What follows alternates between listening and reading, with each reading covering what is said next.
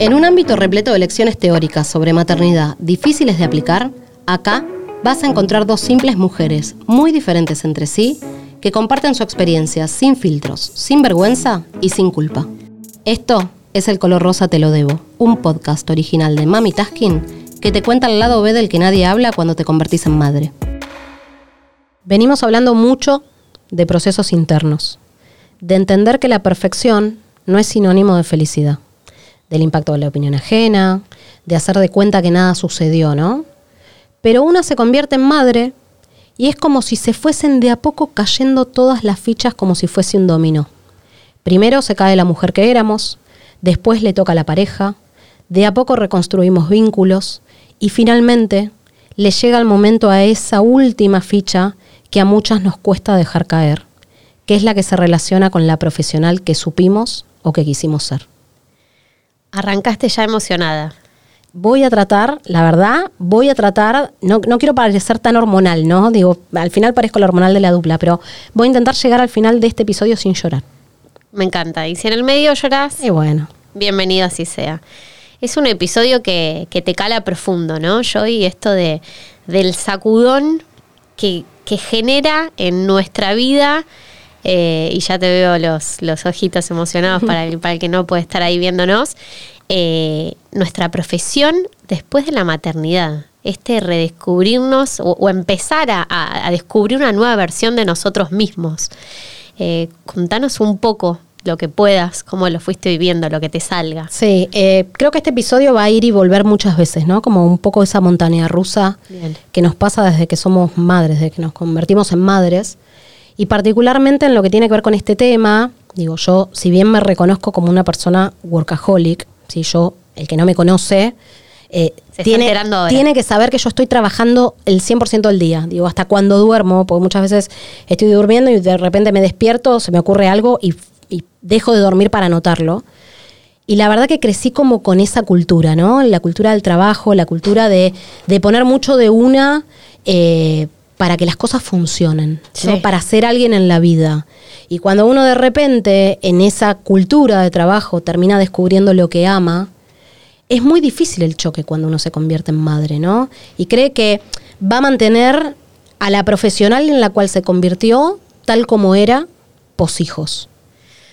Lo que pasa es que un poco lo que siempre decimos yo, y si es difícil a veces mantener tantos platitos en el aire, y que sí o sí hay uno que tambalea, porque es casi imposible que eso no suceda, y si uno no quiere desperdiciar, por así decirlo, el tiempo que uno le dedica a la familia, a la pareja, a una misma, a la profesión, porque mal que mal es la que te termina dando de comer, la que paga las cuentas, la, que, la, la que a fin de mes es, es la que te termina rindiendo, eh, es, es, es una carrera como llena de obstáculos en la que día a día te frustras constantemente, porque quizás empezaste paulatinamente a dejar de ser esa que eras, ¿no? Sí. Ese fantasma que resuena en tu cabeza todo el día.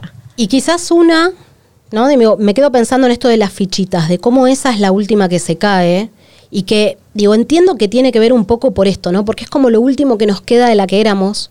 Pero por otro lado, la verdad que la mayoría no puede soltar esa ficha tan fácil y decir, bueno, listo, no trabajo más porque me quiero dedicar a mis hijos, porque pues vivimos encima en Argentina, ¿no? Y, y digo, es muy difícil sostener una economía cuando llega un hijo y trae un montón de responsabilidades, ¿no? Y uno no toma las decisiones con la misma liviandad que cuando tenía 20 y no tenía tanto para perder, ¿no? Uno siente una mochila súper pesada. Entonces, me parece que llegan los hijos y esa mochilita, ¿no? Que arranca con la llegada del hijo y cuando de los dos meses, ¿no? Ingenuamente volvemos a nuestra silla y nos sentamos después de la licencia de maternidad. Digo, todos los días que entramos al trabajo y que nos vamos del trabajo, nos vamos con una piedrita más en la mochila. Y llega un momento que esa mochila pesa cada vez más. Que se hace insostenible. Y que al principio es como, bueno, soy no la mujer maravilla y yo puedo con todo y acá soy la mejor y trabajo. Y este concepto de cuando estoy trabajando estoy de vacaciones porque no estoy en mi casa atendiendo a mis hijos, ¿no? Pero digo, la realidad es que lo que sucede es que al final del camino uno se empieza a dar cuenta que como esa mochila es cada vez más pesada, nosotros empezamos a desenfocarnos súper fácil. ¿no? Y, y digo, cada vez estamos más cerca de la puerta. Es como que cada vez entramos menos al trabajo, ¿no? Cada vez no- nos quedamos más cerquita de la puerta porque sabemos que del otro lado, sin importar de qué lado de la puerta esté, alguien nos está esperando, ¿no? Si estamos del lado afuera, nos está esperando nuestro trabajo, si estamos de la puerta adentro, nos están esperando nuestros hijos.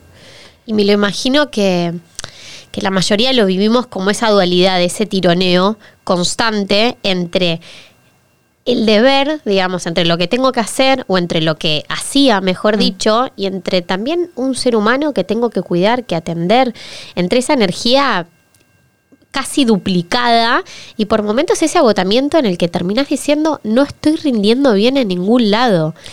Y no, perdón, no rendís en ningún lado porque encima lo que sacrificás es cansancio. Exacto. Porque digo, vos querés trabajar como trabajabas antes de tener hijos y la verdad que digo, el poco tiempo de calidad que te queda con tus hijos después de trabajar todo el día, no se lo sacás a tu hijo, se lo sacás a tu descanso. Entonces de repente te encontrás en una rueda en la que, quizás tu hijo se siente atendido, porque atendido y amado y querido, ¿no? Y, y, con la atención que requiere, porque haces mucho esfuerzo por fuera del trabajo compensar ese tiempo en el cual no estás. Y con el trabajo haces exactamente lo mismo. Ahora, lo que espera siempre, además de la pareja, ¿no? Que está como ahí en un rincón pobre, como si fuese un, relegado. Un, partido, iba a decir, no, una pelea de box, ¿no? Que está ahí contra las cuerdas, también espera tu descanso. Y esto es acumulativo, ¿no? Esto que dicen de que el cansancio no es acumulativo, no me jodan, no me jodan. O sea, uno, la verdad que empieza, ¿no? Al principio es como que la, una la surfea espectacular y después una empieza a estar cansada, una empieza a estar irritable, una de repente se encuentra, no sé, en mi caso, dando la teta toda la noche y a las 9 de la mañana yo tenía que entrar a trabajar y rendir. Y que encima no te toque tener una posición jerárquica en donde tenés muchísima más responsabilidad que quizás atendiendo un local que puede tener como otra, otra liviandad, ¿no?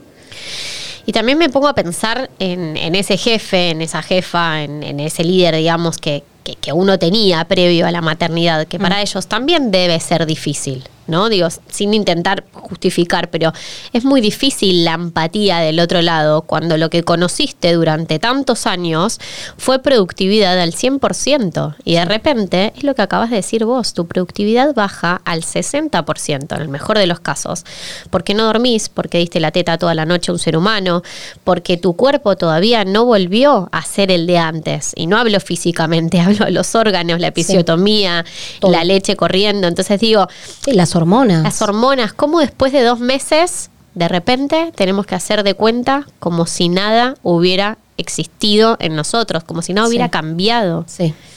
Sí, y también me lo imagino como, como alguien tironeando de todos lados, ¿no? Digo, es como que todos tironean por esa tensión, en donde llega un momento en donde ni siquiera una está prestando atención a qué es lo que hace. No, no, no sé si a vos te pasó. Total. Bueno, en tu caso vos hiciste el camino que no hace la mayoría, ¿no? Que es abandonar la vida corporativa para prepararte para la llegada de ese bebé que todavía no estaban en búsqueda. Totalmente. Yo me lo puedo pensar, tenía 24 años, eh, de repente dije, bueno, es el momento de, tomar eh, esta decisión, porque también era poco lo que yo tenía por, por arriesgar, ¿no? Eso también me parece importante. No es lo mismo la decisión que tomaste vos hace poco teniendo una carrera corporativa súper sólida, siendo exitosa en lo que hacía, reconocía todo, que lo que yo había hecho hacía 10 años. Sí, ahora, digo, hago, hago una, una, una acotación a esto. Digo, vos tomaste esa decisión a los 20... Cortos, sí, 24. 24, preparándote para eso. Y yo en ese momento de mi vida recién estaba recibida, estaba, había entrado un laburo que era soñado. Eh, y me llegaban oportunidades de viajar afuera a esto, ¿no? A vivirla. Y no lo tomé por no querer perder todo lo que había construido, ¿no? Pensando que en 10 años iba a estar donde estaba hace un año y de donde me terminé bajando, ¿no? Y digo, hace, digo, con 37 años, con 36 años, tomé la decisión que no me animé a los 24 o 25. ¿Y cómo se siente eso de, saltar al vacío, ¿no? De haber tenido todo lo que soñaste alguna vez en tu vida profesionalmente y que un día digas, bueno, me tambalea la estructura, ¿no? Esa última ficha del dominó. Creo que a diferencia de lo que te pasó a vos, digo que ahora quiero que cuentes bien qué fue lo que, cómo fue que lo viviste, porque es algo que está buenísimo para poder planificar el momento de saltar. Eh, creo que a diferencia de lo que te pasó a vos, en mi caso fue muy progresivo. Claro. Eh, a mí particularmente me ayudó mucho la pandemia. Yo pasé de estar el 100% de mi día, el 80%, trabajando, el otro 20% dormía. Eh, y la pandemia me puso en un lugar que me sacó de mi zona de confort por completo, que fue mi casa. Total. Yo era de las que no estaba nunca en mi casa. Yo era, si no salía, era porque estaba trabajando y si no, siempre estaba en otro lado que no era particularmente mi casa. Y la pandemia me puso adentro de mi casa, en esas cuatro paredes, y me empecé a dar cuenta de que me había perdido el primer año por completo de mi hija. Al punto que cuando yo la tuve a Gina, esto no es yo vuelvo y yo soy genial y yo voy a poder con todo, porque la verdad que la empresa a mí me daba muchísima flexibilidad. En ese momento, digo, miren lo que trabajaba, que me mudé a media cuadra de donde yo trabajaba. Como decisión consciente. Literal, ¿eh? 20 metros, no cruzaba la calle. Y a mí eso me facilitó un montón en el primer año de Gina, porque yo salía a las 7 de la tarde, con suerte salía a las 7 de la tarde, caminaba dos pasos y 7 y 5 yo ya estaba con mi hija. Y a mí eso me bajaba un montón la culpa de no haber estado con ella todo el día o de no perder, entre comillas, dos horas yendo y viniendo, ¿no? Total. Ahora, cuando llegó la pandemia y de repente me encontré, me di cuenta de que empecé a conocer a mi hija. De que la vi caminar de pura casualidad. Porque mi mamá un día entré del trabajo y me abrió la puerta y mi mamá me la estaba agarrando porque la nena se estaba queriendo largar a caminar y mi mamá me la sostenía para que yo pueda ver la primera caminata. Se me pone la piel de gallina. digo, la empresa a mí me daba un montón de flexibilidad. Yo iba con la bebé a trabajar, a mí me dejaban ir con la bebé. Yo entraba a una reunión y me la cuidaba toda la empresa. O sea, Gina de verdad era una bebé de la empresa. Total. Digo, pero eso no quita que yo no haya sentido que no estuve donde tenía que estar. ¿No? Y esto lo empecé a ver con el tiempo, no lo vi de un día para el otro. Me empezó a, a ayudar a darme cuenta de esto, el que cada vez estaba más desconectada de lo que hacía. Y creo yo que también tiene que ver, aparte de darte cuenta que no estabas en lugares en, en la maternidad en la que Mm. querías estar, que quizás también tus intereses habían cambiado. Eh, di- digo, y vas más allá de, de- de si lo que vos haces es distinto o no. Hay veces que uno está en un momento en el que de repente dice, quizás no es por acá, en esta Sí. etapa de mi vida. Sí, pero no lo, eso no lo vi en el primer momento. Bien. En el primer momento para mí fue desafiar, ¿no? Un poco a lo que yo sentía que le pasaba a todas las mujeres y, uy, qué boluda, cómo le pasó eso, ¿no? Eso. cómo hizo todo lo que hizo para llegar a donde estuvo y se bajó de eso por sus hijos, ¿no? Y me terminé convirtiendo en esa persona, en esa mujer que yo critiqué muchísimo tiempo sin ser madre. Y con el, con el diario del lunes uno se empieza a dar cuenta y uno empieza a entender por qué con la maternidad llegan un montón de emprendedoras. Llegan un montón de mujeres que necesitan flexibilidad, que de golpe sacrifican plata al final del mes, sacrifican situación económica, estatus social, para poder estar más tiempo con sus hijos. Y no tiene que ver con estar más tiempo con sus hijos, tiene que ver con ganar salud mental. Porque la verdad, si vos me preguntás a mí, yo de primera, cuando tomé la decisión, la verdad que no ganaba lo mismo, me tiré a ver qué sucedía, obviamente habiéndolo trabajado y haciendo un, un traspaso, ¿no? Digo, es una transición, no lo hice de un día para el otro, ni mentalmente, ni de forma, de forma tangible, ¿no? Tangible. pero me di cuenta que necesitaba eh, poder tomar esa decisión y que me daba cuenta también en un punto que había un montón de mujeres que también tenían esa necesidad de bajar su carga mental. ¿no? Esta culpa de sentir que estás cumpliendo con todos, que no estás cumpliendo con nadie y con el que menos estás cumpliendo es con vos. Y eso me, empezó a pasar cada vez más. Digo, y creo que eso pesa mucho al momento de tomar una decisión, ¿no? Digo, porque uno toma decisión con el bolsillo, uno toma decisión con la cabeza, uno corazón. toma decisión con el corazón. Y en ese, en esa triada, también está lo que pasa con la pareja, también está lo que pasa con la familia, ¿no? Porque si uno de repente tiene mucho esa Es un necesidad, sacudón para todos. obviamente. Y también está lo que pasa a nivel social. ¿Cómo vos, que sos brillante, digo, a mí mi papá de, de chica, y, y hoy yo lo agradezco eso porque me trajo hasta acá, Total. y mi papá siempre, en lo que yo sea que quería hacer, él me apoyaba en todo. Pero él me decía, lo que quieras hacer, tenés que ser la mejor. La mejor. ¿no? Y que carga. Un montón. Fui la mejor siempre. O sea, y me da mucho orgullo decirlo, porque me esforcé un montón para que eso suceda en todos los aspectos de mi vida. Hasta que fui madre, ¿no? Después me di cuenta que ser la mejor era, era algo que no, digo, que no dependía tanto de mí, ¿no? Digo, sí, soy la mejor versión de mí en este momento de mi vida. Sin duda. Sí. Ahora, me empezó, a me- me empezó a pesar mucho esto de ser la mejor en mi profesión, porque de verdad era la mejor, Sí, sí. y no querer estar ahí. Y sentir que solo seguía ahí porque yo como era la mejor no me podía bajar de donde estaba. Y porque también llegar a ciertos lugares te da comodidad, te da seguridad, te da estatus, te da posibilidades de disfrute, digo, con, incluso con tus hijas, con vos. Sí, y el vértigo de arrancar de cero, Total. ¿no? De decir, che, no tomé esta decisión a los 25 años y la voy a tomar ahora a las 36 con dos hijas. Después de haber Y salido una sin pandemia. tener nada puntual, porque la realidad es que yo si había algo que tenía claro es que no quería volver a la relación de dependencia full time. Digo, a mí, lo que yo hacía en la empresa me encantaba. El rol que yo tenía en la empresa Sí, me que- encantaba. Era definitivamente mi zona de confort esa. Exacto. Lo que, no, lo que no era mi zona de confort era el sentirme exigida el 100% del tiempo en el que vivía, ni siquiera en el que estaba despierta, en el que vivía. Porque todo el tiempo le estaba debiendo algo a alguien. Y todo el tiempo le estaba dando explicaciones a alguien. Y eso para una persona que busca ser impecable toda su vida no es compatible. Entonces llega un momento en donde decís, bueno, ok, hasta acá, hasta acá llegué porque voy a volcar. Va a llegar un momento que voy a volcar y vos la viviste, como, como yo fui atravesando esa situación.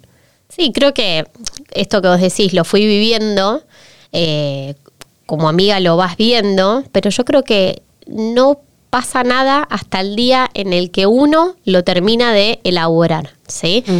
De, de- de darse cuenta real que tiene que hacer un cambio y que realmente va a poner en juego un montón de fichas y que probablemente sea una de las decisiones más importantes que tenga que atravesar en la vida, porque es de muchísima valentía el dejar tu zona de confort, el salir de un lugar en el que, como vos decís, sos feliz, sos exitosa, te pagan bien, no veo No, margen y, de error, y perdón, y eso también hace que sea muy difícil tomar la decisión. muy difícil. ¿no? Porque estás, digo, soltando, es como cuando esto estabas en el concurso, ¿no? De la tele, que te Sí. habías ganado ya, invento, 50 mil pesos y te ofrecían participar por el pozo de un palo. Y decías, ¿qué ¿Y hago? ¿Qué haces?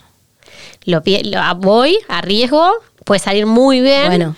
o puede salir muy mal. Y en ese caso, te empezás a encontrar con que si vos lo contás, depende mucho también de lo que sucede a tu alrededor. Digo, yo esta decisión, al igual que como cuando conté que tuvimos hijos y no se lo contamos a nadie, la tomé sola. Total. O sea, sola al nivel que, digo, lo fui atravesando, sí, lo fui masticando, sí, digo, fue un proceso que a mí me duró dos años tomar esa decisión. Yo sabía que iba a estar afuera, no sabía bien haciendo qué, no sabía bien cómo iba a llegar y no lo había compartido con nadie porque yo podía todo. Ahora, de repente la emocionalidad me empezó a atravesar, ¿no? Y me fui dando cuenta de que necesitaba compartirlo con mi entorno cercano, y cuando digo cercano eran vos y Pitu, nadie más, para poder entender cuál era el, el- como el, el plan de acción. Sí. No es, che, ayúdenme, la decisión ya está tomada, ayúdenme a pensar cómo, ¿Cómo hago para dar el salto, ¿no? Y en mi caso puntual, digo, yo lo que creo es que esto es un poco como cuando uno está pensando en si tiene un hijo y no tiene un hijo y si es el momento indicado para hacerlo. Yo creo que uno nunca siente que es el momento indicado para hacerlo, salvo que de golpe venga la empresa y vos justo te quieras ir y te digan, che, estamos haciendo reducción de personal, toma, esto es lo que te camino. corresponde y vos decís, listo, estoy.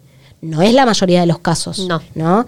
También nos encontramos con un montón de mujeres que son madres y que de repente vuelven de la, de la excedencia de licencia y se encuentran en un rol que no era el de ellas. Exacto. ¿no? Y la empresa, digo, no fue mi caso, pero la empresa empieza como a correrte ¿no? y mostrándote la puerta para que directamente te canses y te vayas. Sin dudas. Entonces, me parece que en eso, digo, es tan importante la procesión que va por dentro como el poder compartirlo con el círculo cercano, por lo menos para entender si uno cuenta con esa barrera de contención, ¿no? Sí, con esa red. Y yo creo que ese termómetro más cercano, esa familia, a mí me pasó lo mismo que, que- que vos decís. Yo cuando me independicé no estaba en, en el mejor momento laboral. Sí. En su momento eh, sentía que mi trabajo no se reconocía, había pocas oportunidades de crecimiento, o sea, todo lo opuesto, ¿no? Un clima bastante poco favorable de compañerismo. Entonces, si bien la procesión la hice por dentro, recuerdo que Tincho me dijo, qué impulsiva está siendo, eh, casi que es de un día para el otro. Y me acuerdo que yo me senté y le dije, es algo que lo vengo masticando yo y que necesito de tu apoyo. Y lo conté, o sea, conté con su apoyo. Sí. Y ahí Ahora, perdón. Sí. Digo, ahí también tiene que ver un poco con lo que hablamos de la empatía, ¿no? De, digo, quizás Tincho te respondió desde su posición Obvio. de una persona que era muy exitosa en lo que estaba haciendo, que disfrutaba mucho su rol y que ni se le cruzaba por la cabeza tomar esa decisión, ¿no? Sin. Digo, que quizás poniéndote en, en sus, en tus pies, poniéndose en tus pies, digo, pudo entenderlo un poco más, porque Claro. hay otra realidad, que es que a los hombres la paternidad no los atraviesa como a nosotras la maternidad. Por lo menos no en su profesión. No, incluso en esa charla sincera con él, hoy en retrospectiva, quizás no fue del todo sincera, porque yo le estaba diciendo esto a alguien con el cual ni siquiera me había casado, había recién empezado a convivir. Imagínense si yo le decía que en realidad quería ser independiente Total. para el día de mañana ser era una madre presente. Era cargarle mucha presión a la relación. Era casi, Obvio. casi una loca. Obvio. Ahora, ¿cómo hiciste esa transición? Porque digo, vos, digo, tomaste la decisión, vos ya sabías que querer hacer eso. Ok, ¿cuánto tiempo te llevó a hacerlo? ¿Cómo te preparaste? Digo, ¿cuáles fueron las decisiones con, digo, tengo que decir algo acá entre paréntesis, Vicky es muy buena administrando la plata. Muy buena. Muy buena. Pero buena. cuando digo, chicos, muy buena, es muy buena, ¿eh? Quiero que administre la mía. Bien, podría. Sí. Eh, quizás hoy hace, hoy hace seis años ya soy independiente, eh, si no más, porque tu- tuve una primera etapa sola y después con un socio.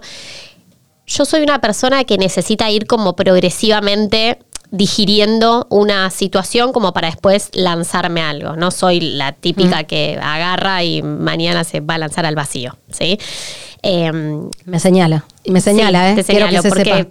me- me- todo me indica que, que vos sí sos ese tipo de persona. Entonces, en esa progresión fui de a poco diciendo, bueno, ¿qué herramientas tengo? Muy pocas. Esto que les digo, 23 años, una competencia muy armada en lo que yo hacía.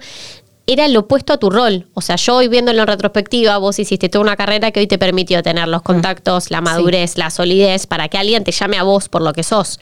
Yo tuve que ir a tocar las puertas de cada una de todas las empresas que te imagines y empezar a armarme de cero. Entonces, con esto no quiero decir. Ahora, ¿esto lo hiciste en paralelo o renunciaste No, y después arrancaste? Renuncié y eso, pero para mí no se trata de la personalidad, se trata más de la esencia. Y te voy a decir por qué. Yo soy la típica que no podría tener un amante, Mira, pero no por la infidelidad en sí, sino porque yo no puedo tener dos cosas en simultáneo. Dedicarle a la misma pasión. sí, me mira y se ríe porque yo tengo 700 en simultáneo, pero no 700 amantes. ¿eh? Pero ¿viste cómo soy yo? Yo Sí. necesito darlo todo. Todo. Y cuando yo voy a medias tintas, no voy bien. Sí. Entonces, la verdad es que lo que tenía para apostar o, o- o perder era muy poco, era un sueldo muy bajo. A diferencia de lo que vos decís, ustedes, vos, Martín, o, cualquier persona que hizo una carrera corporativa exitosa, que obviamente es otro el balance. Entonces dije, como no lo voy a poder hacer bien, renuncio. Sí. Y ahí sí empecé como un plan de acción, un plan financiero, entender cuánto podía aguantar sin plata, eh, contar con una red. Siempre digo, emprender con red es mucho más fácil. Pero por supuesto, y emprender, en, y emprender en simultáneo con el trabajo fijo, ni hablar. Exactamente. Entonces tuve ese privilegio eh, de poder contar con una red económica. eh, de ahorros míos, yo trabajaba a los 17 años, así que conté con eso. Perdón, hago acá una, una acotación. Una red económica, Vicky tuvo toda la vida la posibilidad de que su papá le dé plata y nunca le usó un solo peso. siempre, no, y está bueno también aclarar, para, siempre hay que valorar lo que a uno nos dieron. Mm. ¿sí? En este caso, mis papás me ayudaron con la educación, con la vivienda, porque si no es como muy difícil pensar, bueno, esta piba es la mujer maravilla. Obvio. No.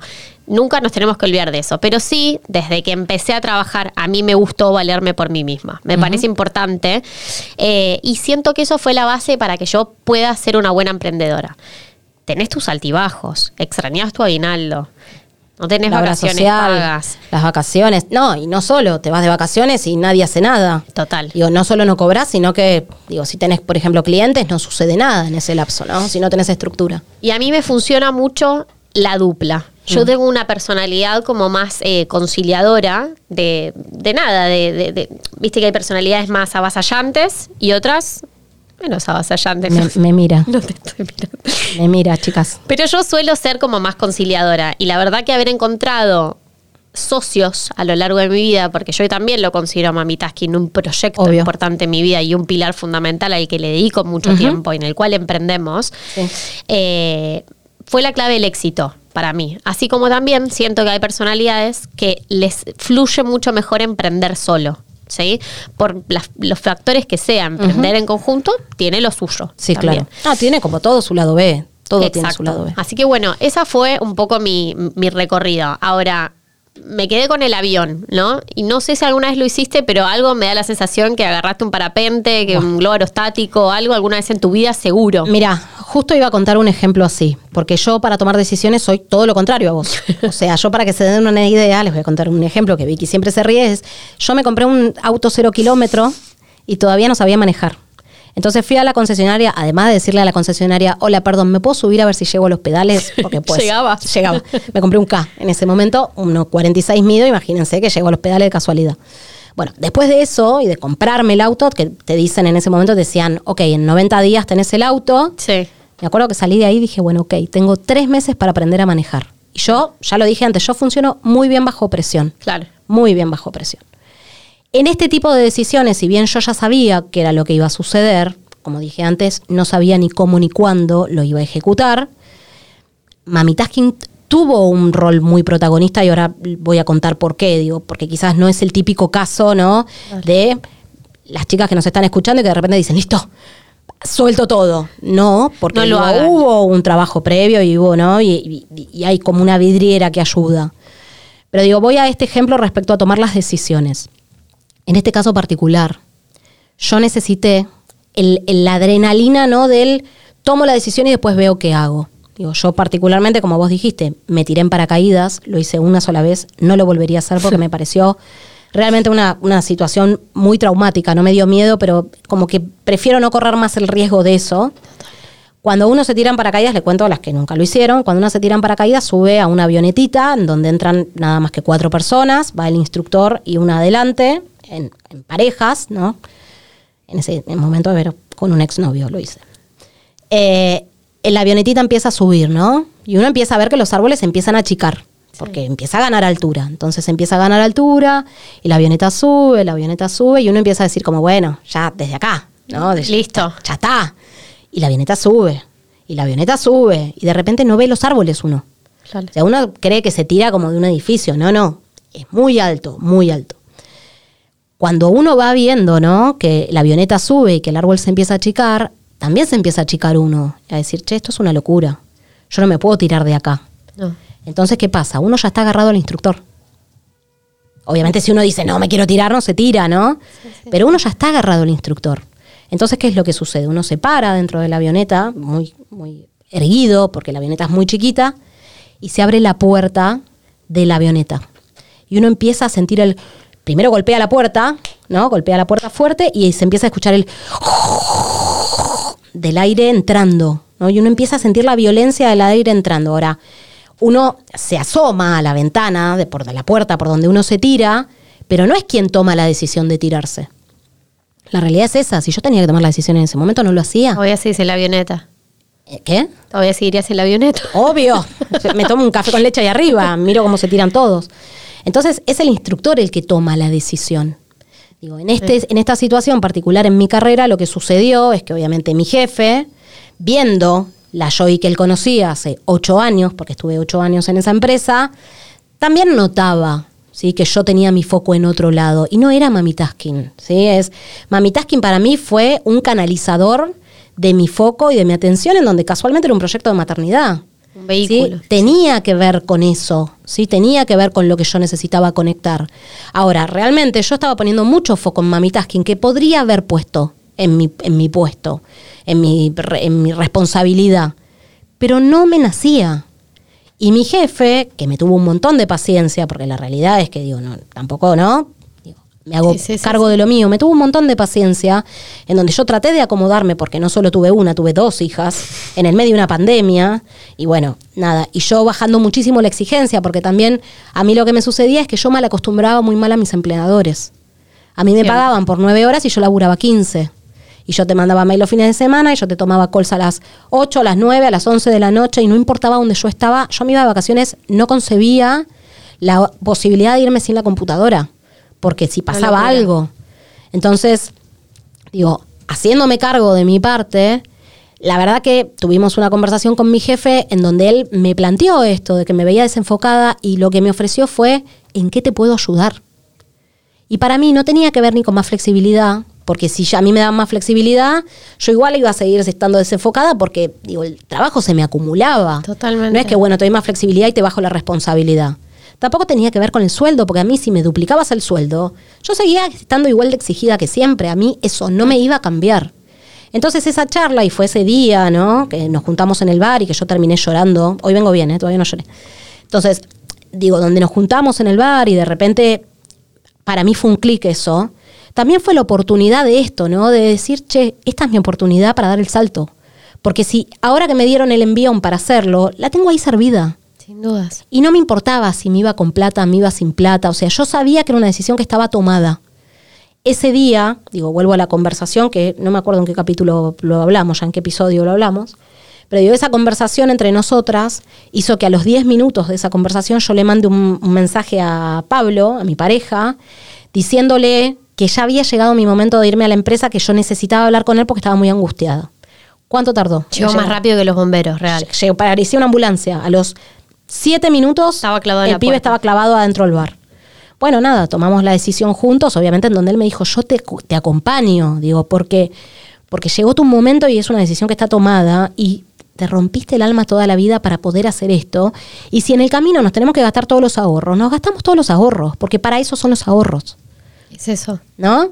es eso. Entonces, digo, ese día, sin darme cuenta, porque la realidad es que no es que yo ese día arranqué el día diciendo, hoy renuncio a mi trabajo, pero me llegó la oportunidad y dije, che, es por acá, o sea, si esto está pasando es porque tengo que empujarlo. Es como cuando, cuando te das el pase de gol y lo tenés que meter, bueno, fue eso. Entonces, digo, en el mientras tanto, con, con el tiempo que yo tuve en la empresa y demás, digo, estructuramos juntos mi salida también.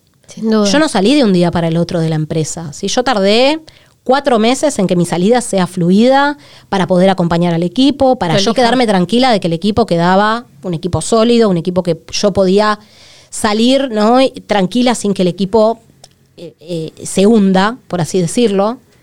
Pero por otro lado yo estaba tranquila porque yo había vuelto a una licencia en maternidad en donde no me habían necesitado en ningún momento porque yo había soltado. Fue un buen timing ese. Y a diferencia, a diferencia de mi embarazo anterior, en donde hacía todo y volví a los dos meses, ¿no?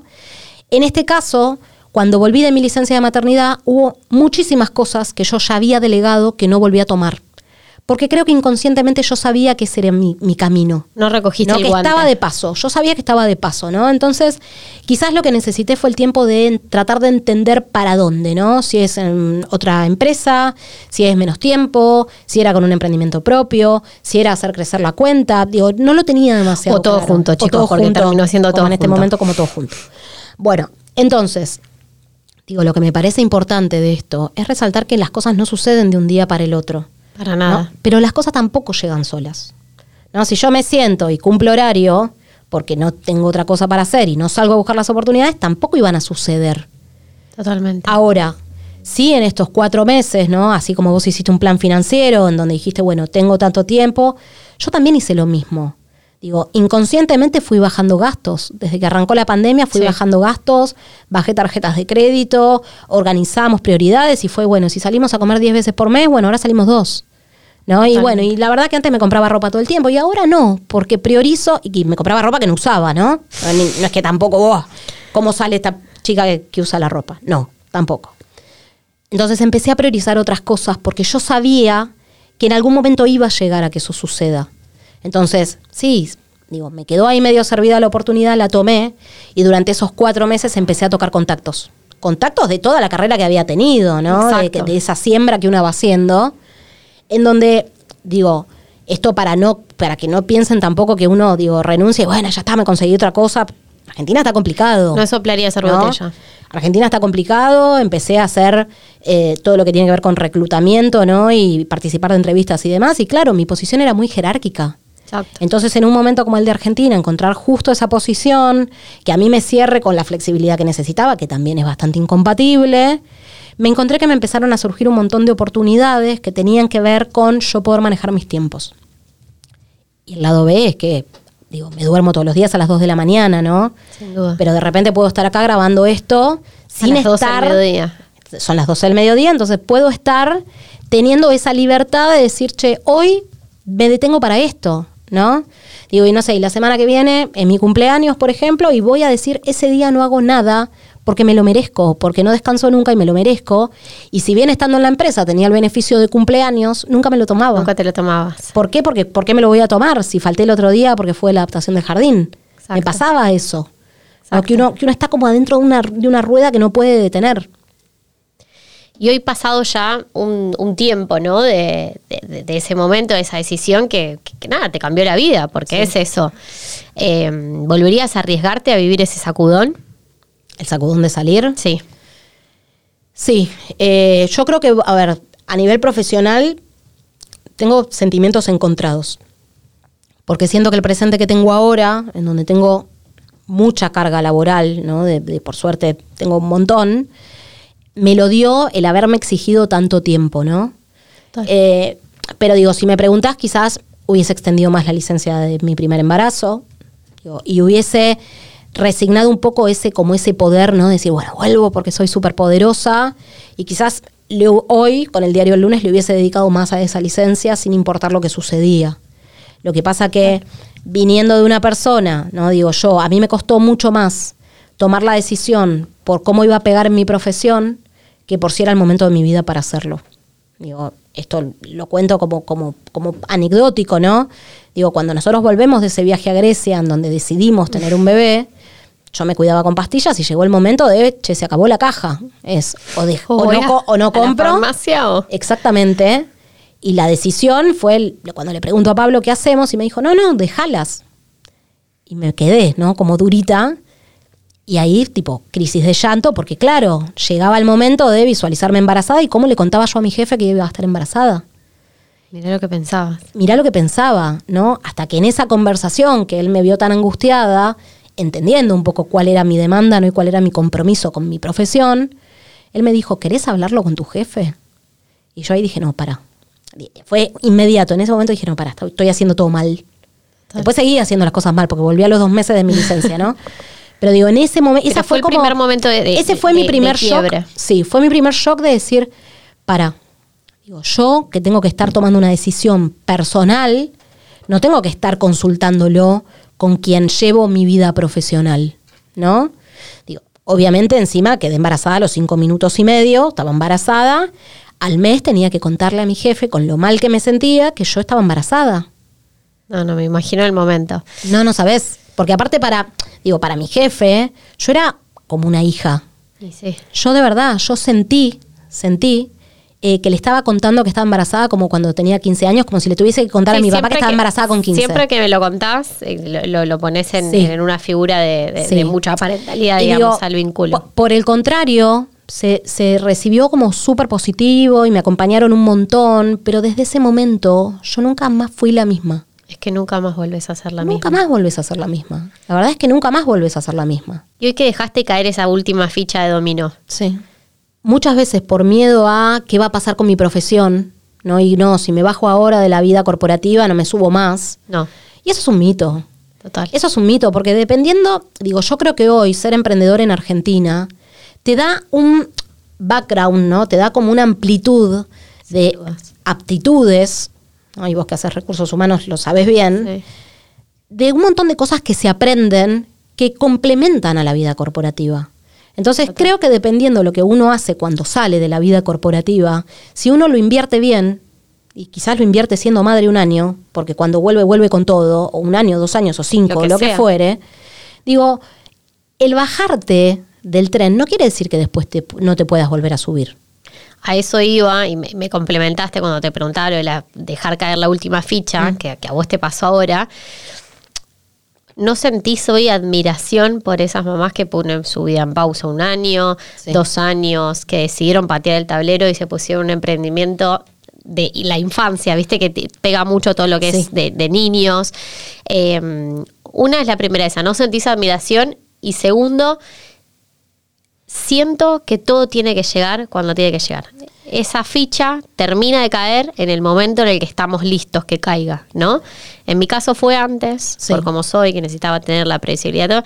Y en el tuyo es cuando estás en la cima de la montaña y estás en el Everest y viste y te sentiste súper bien porque llegaste con, con todo el grupo de escaladores y decís, pucha, quizás me hubiera quedado en la base de la montaña. Esto fue El color rosa te lo debo, un podcast original de Mami Tasking que te cuenta el lado B del que nadie habla cuando te convertís en madre. Seguí este podcast para no perderte nada y si te quedaste con ganas de más, te invitamos a seguirnos en Instagram en arroba mami.tasking. Hasta la próxima.